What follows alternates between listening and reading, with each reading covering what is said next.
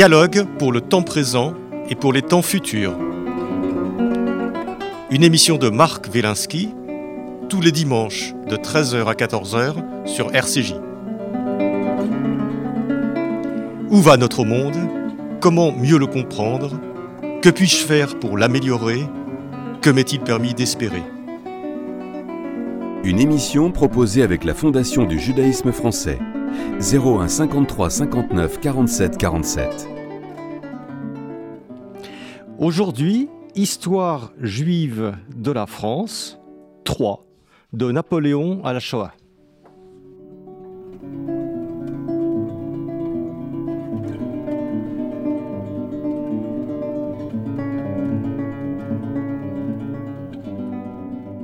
Nous poursuivons euh, aujourd'hui notre exploration euh, du, magnifique ouvrage paru il y a quelques semaines aux éditions Albin Michel, Histoire juive de la France, sous la direction de Sylvie Anne Goldberg.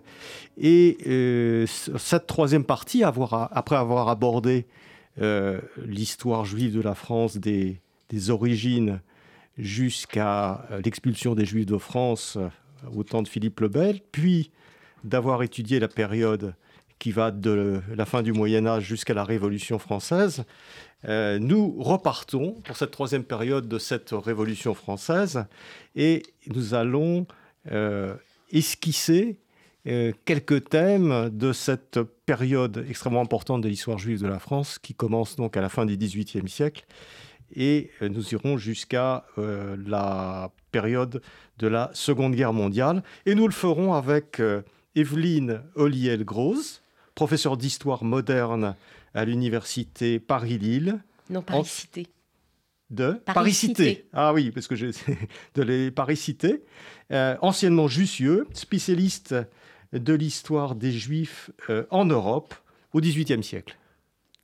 Bonjour Evelyne. Bonjour.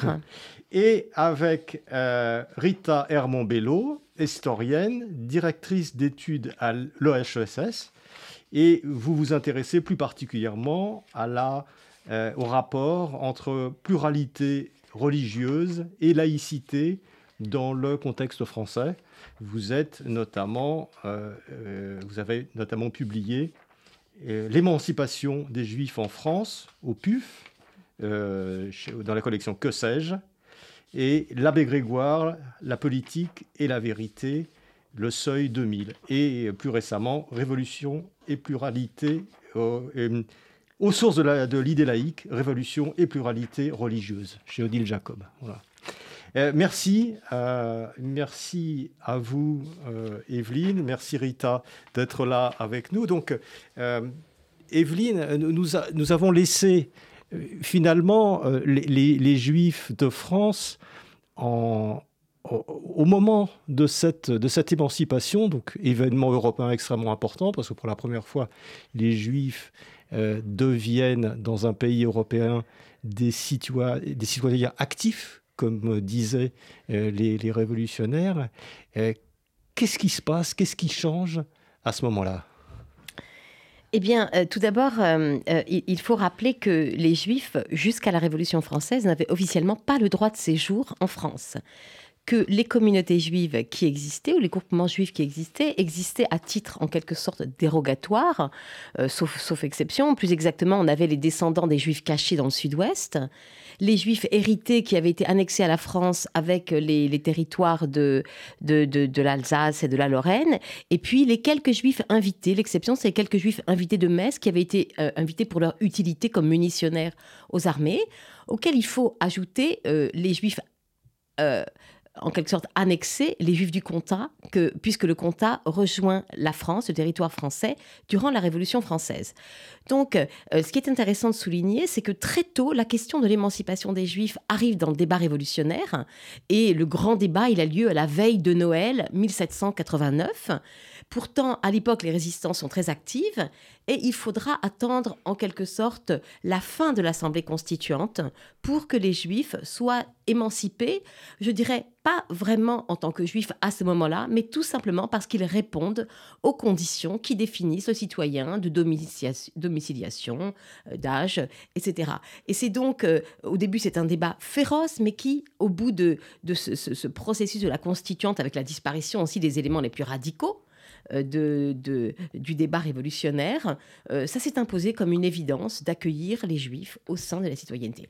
Alors il faut souligner que cette émancipation à la française, qui se fait quasiment par une loi unique, par un, texte unique, une, décision euh, législative euh, du, 27 septembre 1791, à part euh, l'épisode de l'émancipation séparée des Portugais en 90, eh bien, c'est quelque chose qui, qui n'a quasiment pas son équivalent en Europe, puisque les autres grandes communautés juives européennes attendent bien plus longtemps et connaissent des processus beaucoup plus heurtés pour leur émancipation.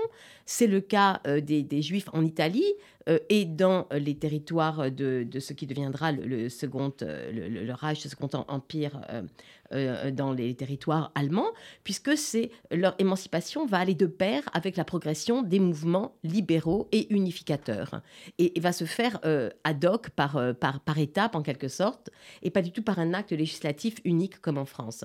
Ça, ça, ça va, ça va marquer la spécification du judaïsme français ou de la judaïté française euh, par rapport euh, à la manière d'être juif dans les autres pays oui, européens. Tout à fait, parce que finalement, ce qui prime en France, c'est le politique. C'est une émancipation d'abord politique, c'est l'affirmation d'une égalité politique, euh, alors que les situations, on va dire, socio-économiques de ces groupes juifs sont extrêmement diverses et que cette intégration économique va, va mettre davantage de temps à, se mettre en place.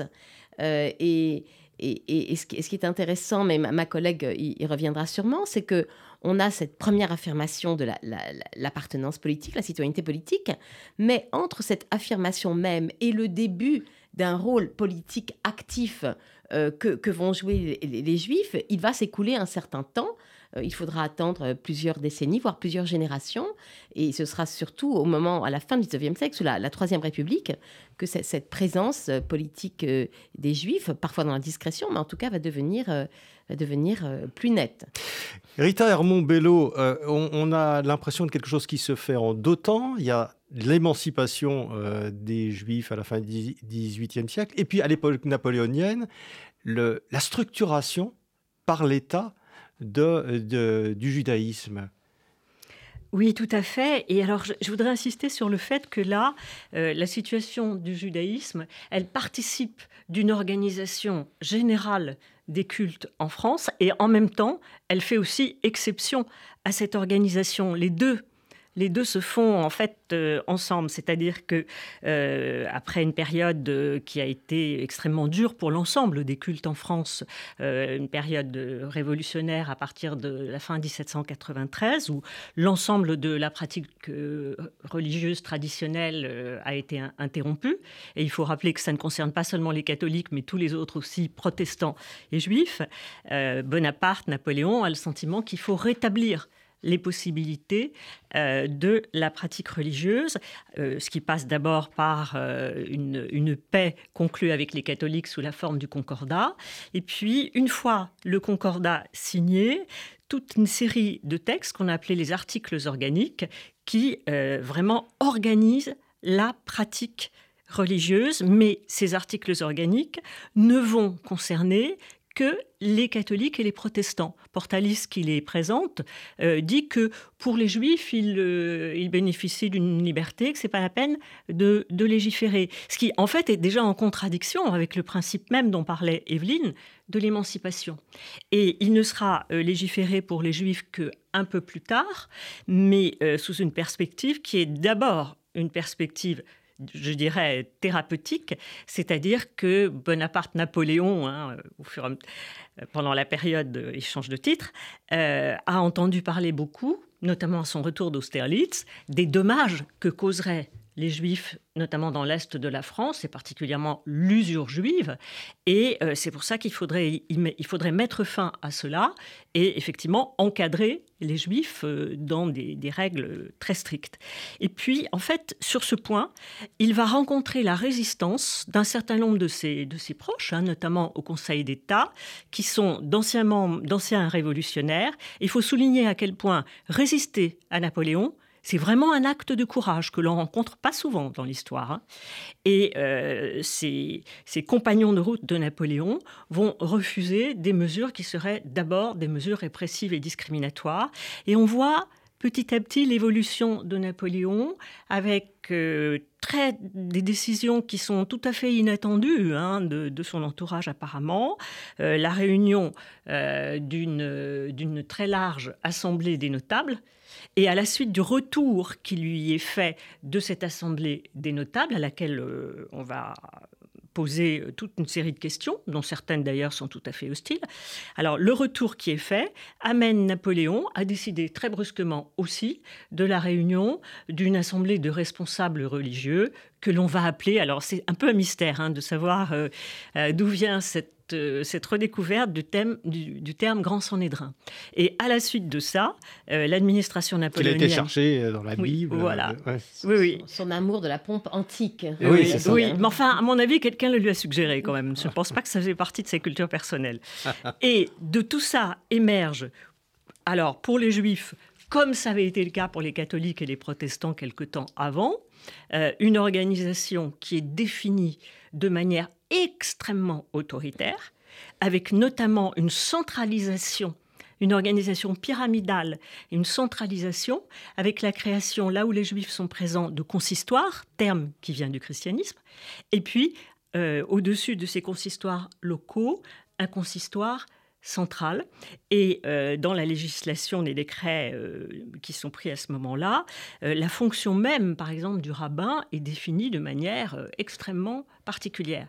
Mais il y a encore une fois, il y a une différence très importante entre les mesures qui concernent les, les, chrétiens catholiques et protestants et les juifs. C'est le fait que pour les catholiques et les protestants, ce que l'on va appeler les ministres du culte sont rémunérés par l'État. C'est un peu la contrepartie de ce contrôle exercé par l'État. Ça n'est pas le cas pour ce que l'on désigne pour les juifs aussi comme ministres du culte, qui, eux, ne sont pas rémunérés par l'État. Mmh. Et puis s'ajoute à l'organisation du culte un, dernier décret, qui est un décret franchement discriminatoire, euh, régissant de manière très dure les activités économiques des juifs et chose importante dans cette période de, guerre, par exemple, leur interdisant la possibilité de se faire remplacer pour le service militaire, ce qui a des éléments de conséquences très importants. Alors que les autres peuvent se faire, enfin, que les non-juifs peuvent se faire remplacer. Alors que les non-juifs, moyennant finance, ont la possibilité effectivement d'envoyer un remplaçant. Donc il y a des, petits, des petits trous dans la raquette de la, des, des, trous, il y a des oui, c'est pas des trous si petits, mais n'empêche que euh, là je reprendrai ce qu'a dit Evelyne tout à l'heure, même ce régime-là, s'il a des éléments discriminatoires à l'égard des juifs, il fait quand même rentrer aussi l'organisation, notamment de la pratique religieuse juive, dans un cadre commun. Et un cadre commun à quatre grands cultes catholique, les deux cultes protestants, luthériens et réformés, et le culte qui va dorénavant s'appeler israélite. On abandonne euh, le terme de juif à cause euh, oui, des ça, on va revenir là-dessus, c'est très important. Mhm. Mais on a l'impression quand même d'une adaptabilité de la, communauté ou des communautés juives, parce qu'il y en a plusieurs, et on a l'impression quand même d'une adaptabilité pendant tout le 19e siècle, qui a quand même beaucoup changé. Il y a eu deux empires, il y a eu des républiques, il y a eu des, il y a eu des, des monarchies on a l'impression qu'ils se sont peu à peu adaptés et développés et adaptés à tous ces changements euh, politiques. Evelyne Oui, alors moi, je voudrais rebondir sur ce que vient de dire euh, Rita de façon très juste et sur la, la pérennité de ces institutions napoléoniennes. Il faut comprendre que le judaïsme français, euh, encore aujourd'hui, demeure en, large partie organisé par les institutions napoléoniennes. Le système consistorial, euh, euh, central, parisien et, et, régional. Et il faut comprendre aussi que le judaïsme français a été traversé par les mêmes débats que les autres communautés juives en Europe, par exemple en, Allemagne, sur euh, l'opportunité, la nécessité, les modalités, l'extension d'une réforme du culte juif au XIXe siècle, et que contrairement à d'autres modèles européens, comme c'est le cas en Allemagne, le judaïsme français n'a pas implosé, il n'a pas explosé au XIXe siècle, et d'une certaine mesure, on peut attribuer euh, le, fait qu'il demeure en quelque sorte institutionnellement unique à cet édifice relativement rigide napoléonien euh, qui, le chapeaute euh, encore, encore aujourd'hui, même si on ne peut pas dire que les, juifs français aient été pour certains moins réformés que ne l'étaient les, juifs allemands à la même époque. Mais cette structure euh, napoléonienne interdit effectivement l'explosion en courant euh, institutionnel, comme cela se fait ailleurs. Et effectivement, la, ben, Napoléon, c'est la, la, légende dorée, la légende noire, effectivement, sur, euh, et la parenthèse qu'il fait à l'égalité citoyenne des Juifs.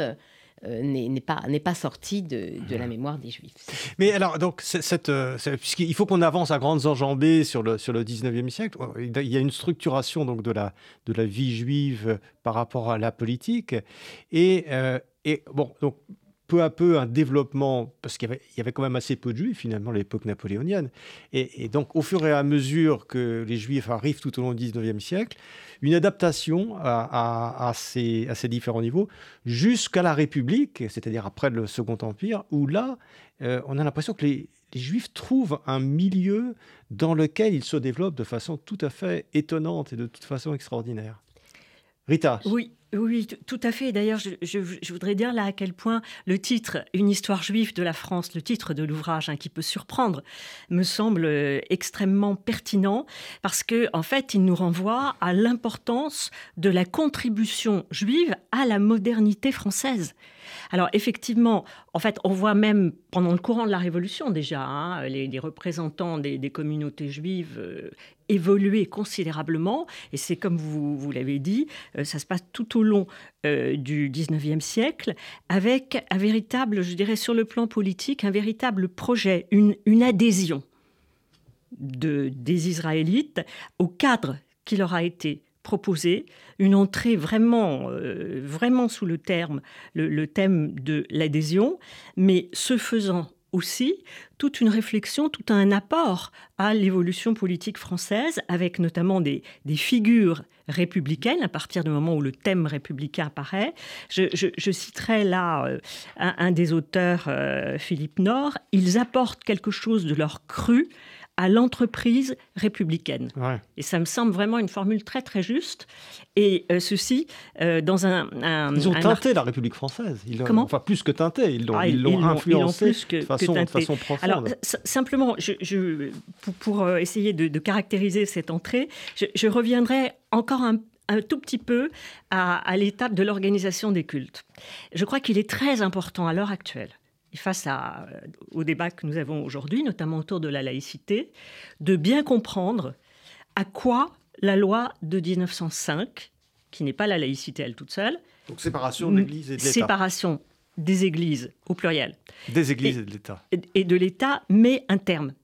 Elle met un terme à ce qu'on appelait les cultes reconnus, c'est-à-dire, euh, alors qu'il y a vraiment une instabilité politique française, qu'il y a toute une série de régimes politiques euh, qui se succèdent pendant le 19e siècle français, il y a une continuité de l'organisation des cultes à partir des, décrets napoléoniens. Et comme Evelyne l'a dit, pour, euh, pour les juifs, il y a une continuité jusqu'à aujourd'hui. Mais il y a une étape très importante où en fait apparaît le terme de culte reconnu.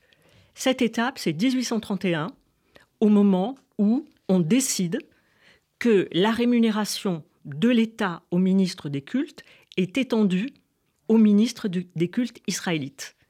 Et on voit très bien, les députés sont absolument d'accord, mais c'est l'occasion de dire ce que sont les cultes reconnus. Et à dire vrai, c'est à ce moment-là que le terme apparaît, notamment dans le vocabulaire administratif français.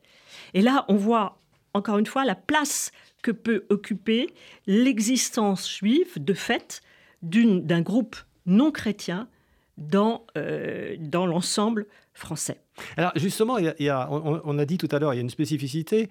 Euh, moi, mon grand-père, qui était né au 19e siècle, se définissait pas comme juif, mais comme français israélite. Mhm. Et c'est là que ça naît, c'est au 19e siècle. Pourquoi est-ce que, euh, voilà, on, peu à peu, les, les, juifs eux-mêmes, d'ailleurs, se désignent euh, non plus comme juif, euh, ou, en plus comme français israélite. Qu'est-ce qu'il y a derrière? Qu'est-ce que ça veut dire? Euh, Mais déjà, c'est une démarche qui vise à se dissocier d'un terme qui avait des, des, scories négatifs, ça, le terme de juif. Donc c'est une sorte de... Il s'agit d'adopter un terme qui, qui, comporte un certain décorum, que le, nom de, juif, le nom qui est désormais utilisé pour le désigner, euh, euh, soit porteur d'une dignité, d'une dignité quasi euh, républicaine, qui en plus est une référence à, l'Orient ancien. Et donc on peut, on peut faire un lien avec les, courants orientalistes aussi du XIXe siècle, qui vont, qui vont chercher dans l'Orient ancien les sources de la dignité juive. Et on retrouve cela dans, dans l'architecture synagogale. Euh, euh, l'israélitisme, c'est, la jonction des, des traditions euh, européennes, françaises, le, style roman, qui est souvent adopté pour les synagogues, avec une dimension mauresque ou orientalisante. Et c'est, cette, cette union-là qui...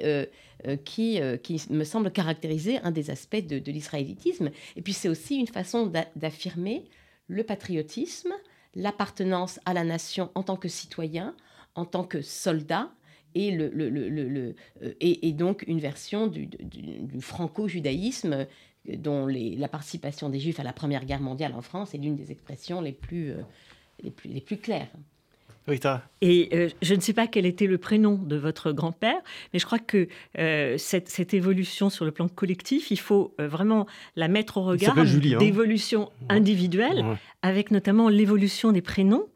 Et, Vers des prénoms français. Voilà. Et le choix le choix de prénoms français qui petit à petit, de génération en génération, euh, vont remplacer euh, les prénoms juifs euh, traditionnels. Alors on a l'impression quand même, de, tout au long de ce 19e siècle, il y a, y a il y a une espèce de, double évolution. Il y a une évolution avec le développement euh, des juifs dans le domaine esthétique, dans le domaine musical, dans le domaine politique. Bon, euh, vous parlez longuement de tous ces gens, Meyerbeer, Offenbach, etc. Enfin, vous parlez, vous, collectivement, dans ce livre, euh, Histoire juive de la France. Et puis, on sent bien qu'il y a quelque chose de sous-jacent dans, dans la dans la France profonde, disons des choses comme ça, qui est qui est pas qui, qui, évolue pas de la même façon vis-à-vis des juifs. Et il y a une, quand même une cassure à ce moment-là, au moment de l'affaire Dreyfus. Puisque c'est ça, en fait, une espèce de force souterraine que, qui, qui, qui, qui, se, qui se brise à ce moment-là. Et on se dit, bah, finalement, la situation des juifs, euh, comme, heureux comme Dieu en France, Vigot in Frankreich, ce n'est pas, tout, pas tout à fait ça. Quoi. Oui, alors là, il faudrait revenir aussi, encore une fois, à la dimension d'évolution politique et euh, à, l'engagement euh, d'un certain nombre euh, de, juifs dans l'évolution politique française et particulièrement dans ce qui va devenir à partir du milieu du 19e siècle les choix républicains. Et je, voudrais, je voudrais rappeler l'importance du, rôle joué par un certain nombre de figures républicaines qui se trouvent être des juifs, dont on ne connaît pas toujours d'ailleurs le rapport personnel euh, à, la, judaïté, mais mm. qui, en tout cas, par les autres, sont vus comme des juifs.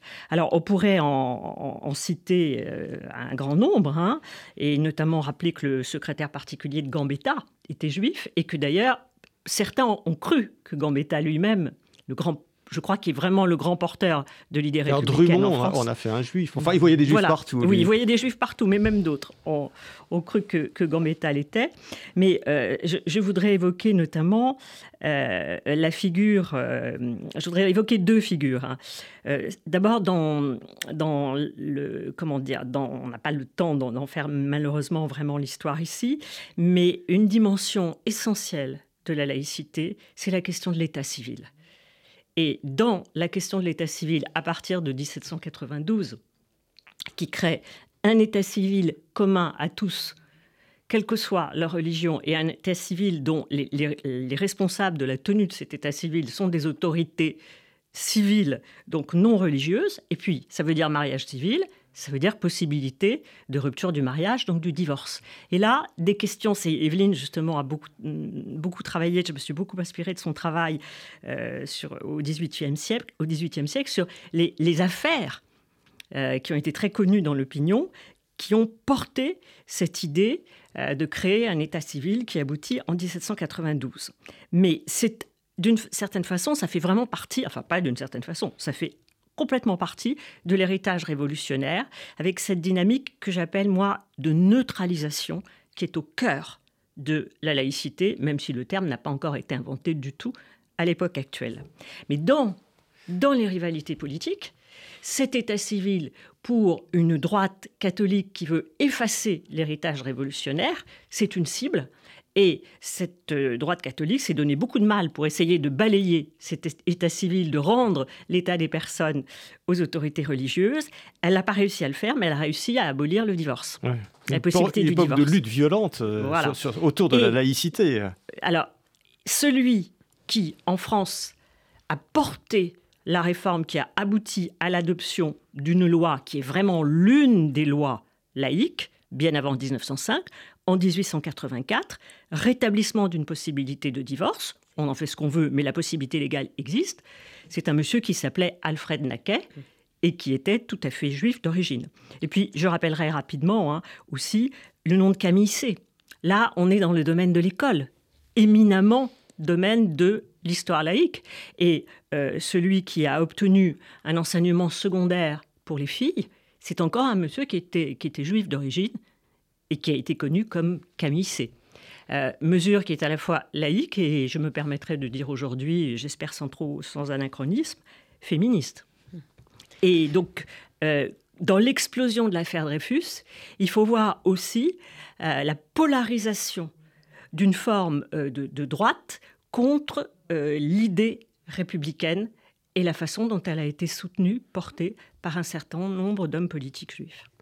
Evelyne Oliel-Grosse. Oui, alors je voudrais euh, continuer dans la, même direction de Rita et, de, et souligner l'émergence de ceux qu'on a appelés après Pierre Birnbaum, les, juifs d'État, qui deviennent tellement importants sous la Troisième République et qui occupent des, postes euh, à différents échelons de, l'administration de la politique française, députés euh, comme le frère Renac ou préfets comme la famille Hindley, et qui ne sont pas visiblement juifs. Ils sont juifs en privé, de confession israélite, comme on dit, mais, mais qui jouent un rôle dans, dans l'appareil d'État, dans la vie politique extrêmement important. Et cela indique une, progression. Donc, on a l'émancipation politique, on a l'intégration et la mobilité économique au 19e siècle, et puis on a euh, ce, rôle, euh, ce rôle politique.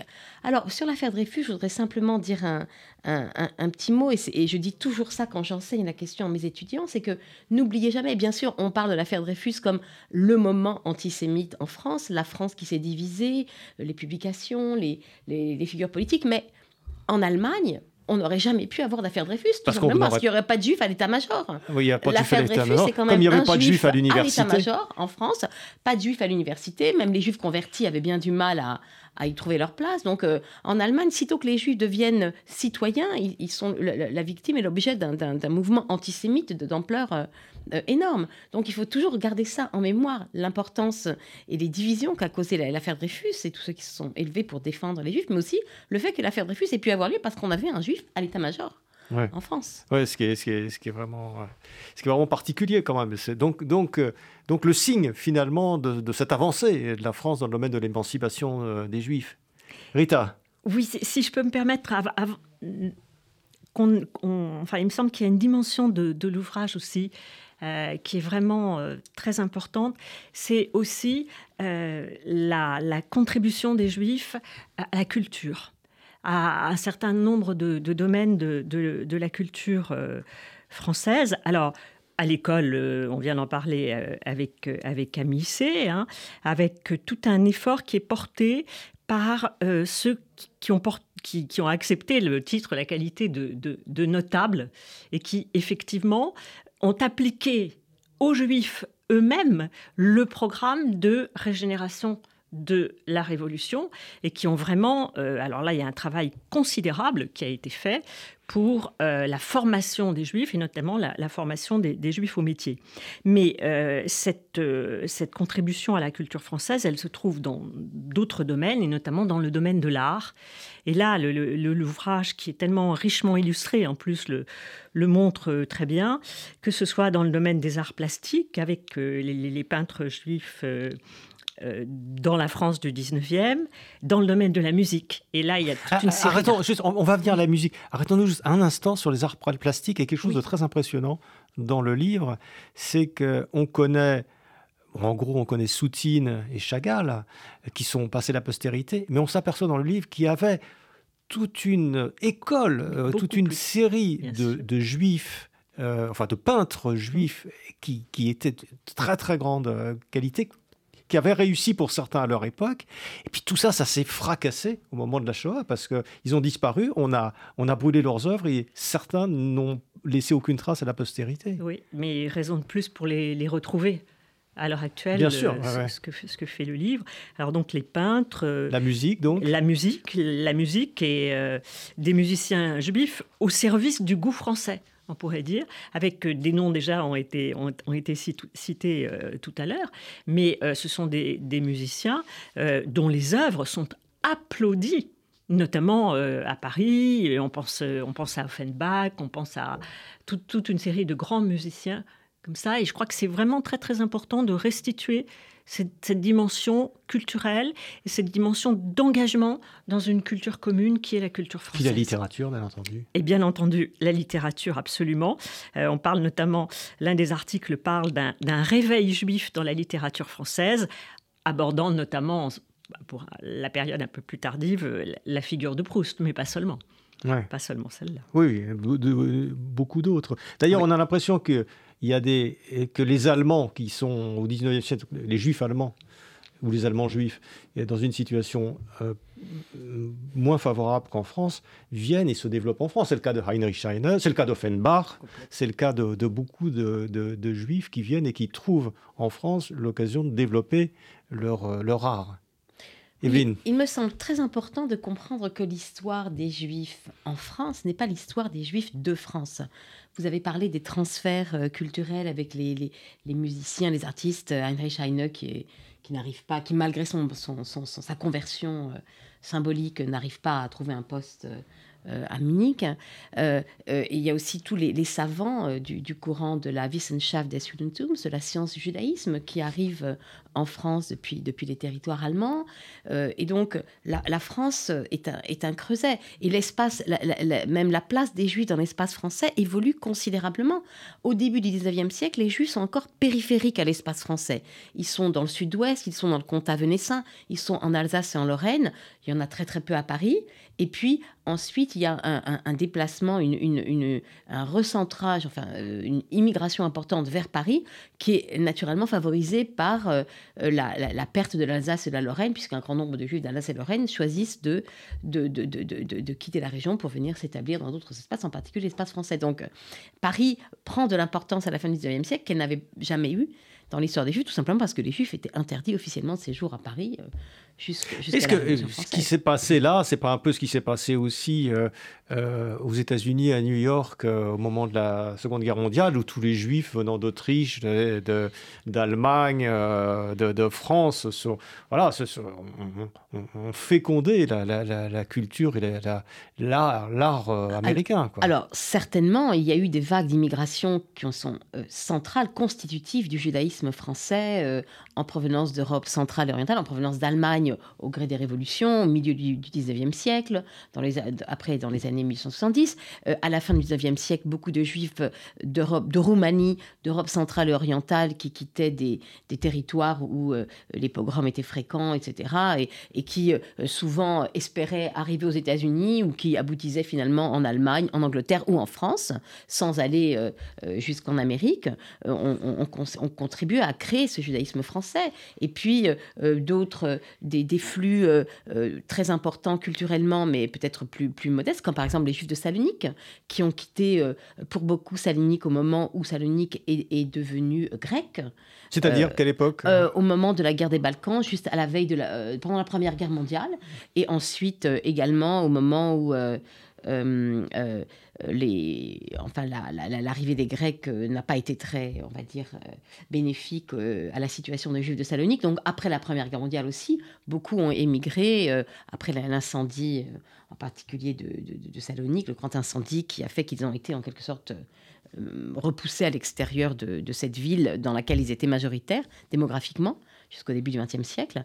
Donc voilà, donc ce sont tous ces courants. Et bien sûr, euh, après euh, l'émergence du national-socialisme, beaucoup euh, d'étudiants, d'intellectuels, de, de, réfugiés d'Allemagne en particulier qui vont arriver, de Pologne. Donc on a effectivement un creuset multilingue. Alors on a, on a un afflux juif permanent, mais assez diversifié finalement, parce que vous avez au 19e siècle les juifs qui commencent à venir d'Allemagne, et puis après, vous avez les enfin, après ou en même temps, les juifs de Pologne, et puis, puis d'Autriche, de Russie, etc. Et puis après, les juifs de Salonique, et puis, enfin, tous, c'est des gens qui vivent.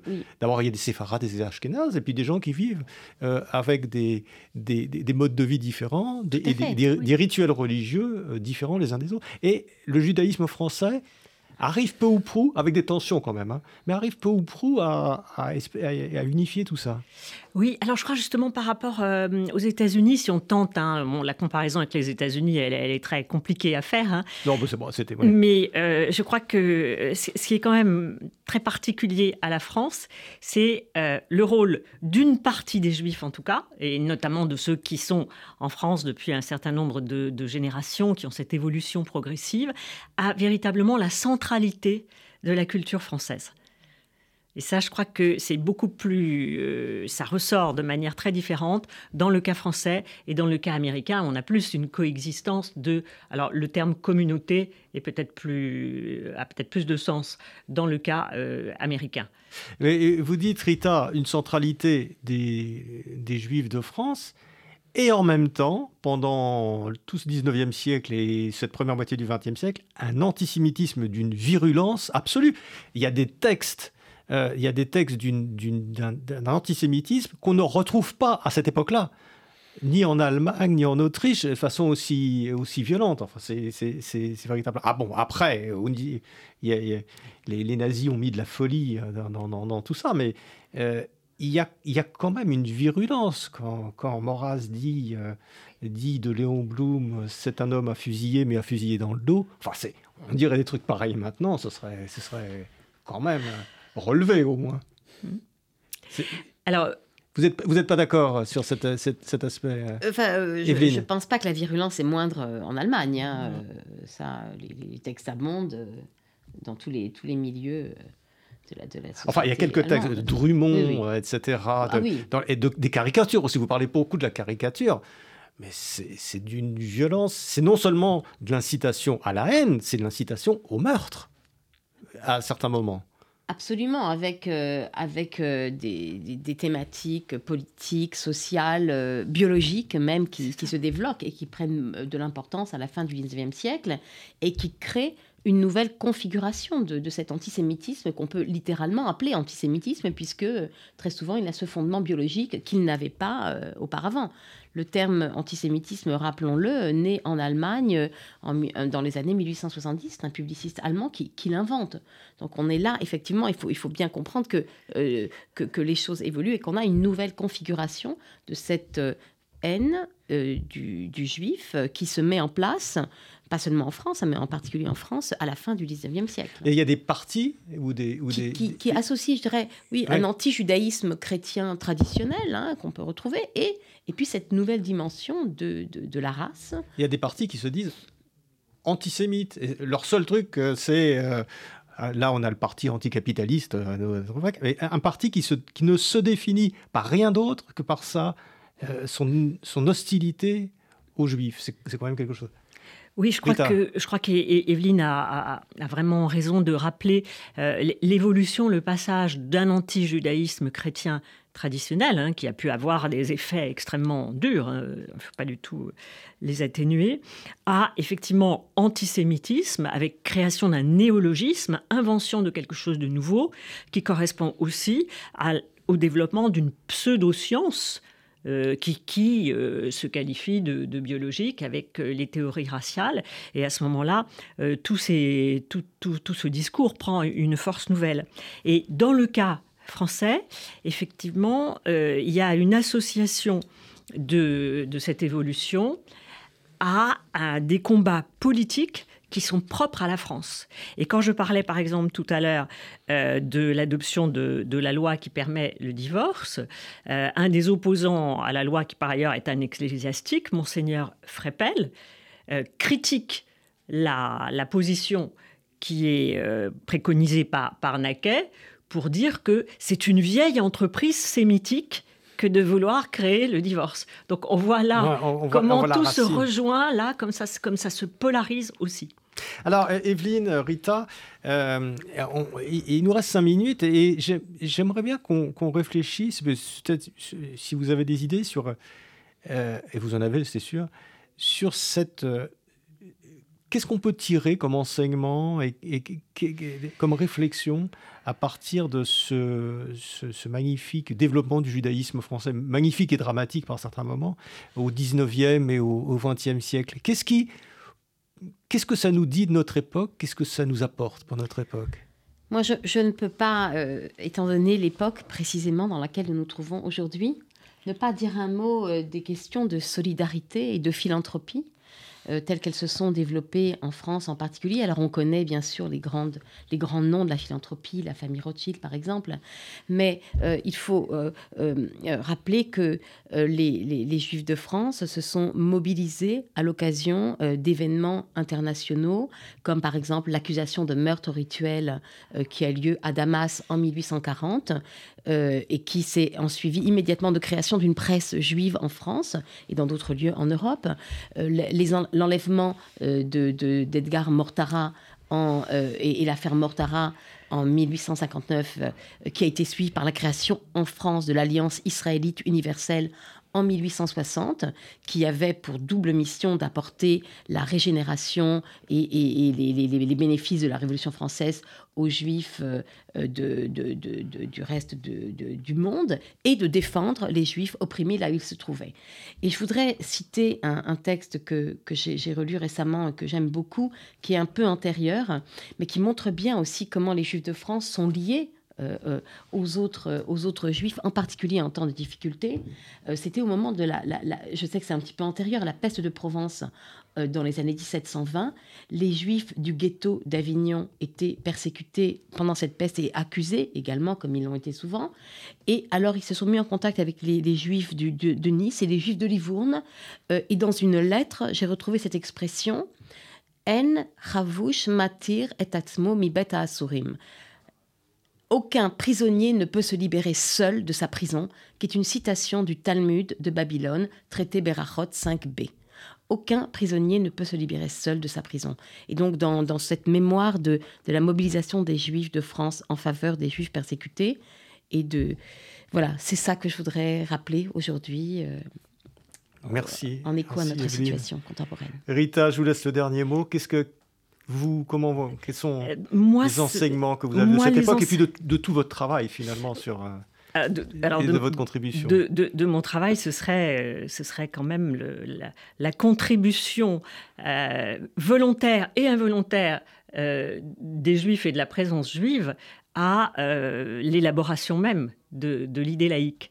Mais par rapport à, à l'époque actuelle aussi, à l'époque que nous vivons, et puis déjà depuis quelques années, euh, ce, que je voudrais, souligner aussi, c'est euh, la méfiance, me semble-t-il, nécessaire à l'égard d'un certain nombre d'analogies entre le présent et le passé. Alors pour ça, il faut un peu mieux connaître le passé. Et euh, notamment quand il s'agit par exemple de questions comme l'organisation d'un culte nouveau venu, en tout cas en métropole française, et toutes les critiques qui ont pu être faites à, ce sujet. Et disons que c'était la même chose que ce que Napoléon avait fait. Et à quel point, si on regarde l'histoire, l'analogie est fausse. C'est-à-dire qu'un autoritarisme comme celui de Napoléon et puis des mesures discriminatoires que j'évoquais tout à l'heure, à l'heure actuelle, fort heureusement, ce serait tout à fait impensable. Hmm. Merci Rita Hermont euh, merci Evelyne Ollier-Gross euh, de votre contribution à, à Pilpoul aujourd'hui. Et la prochaine fois, on abordera la période euh, que vous appelez la trahison, la guerre, et puis l'époque contemporaine. Merci beaucoup d'être venu à Pilpoul. Merci. Merci à vous. C'était Pilpoul, une émission de Marc Wielinski que vous pouvez retrouver en podcast sur le site de Radio RCJ et sur les différentes plateformes, ainsi que sur YouTube. À dimanche prochain, 13h. Une émission proposée avec la Fondation du judaïsme français 01 53 59 47 47.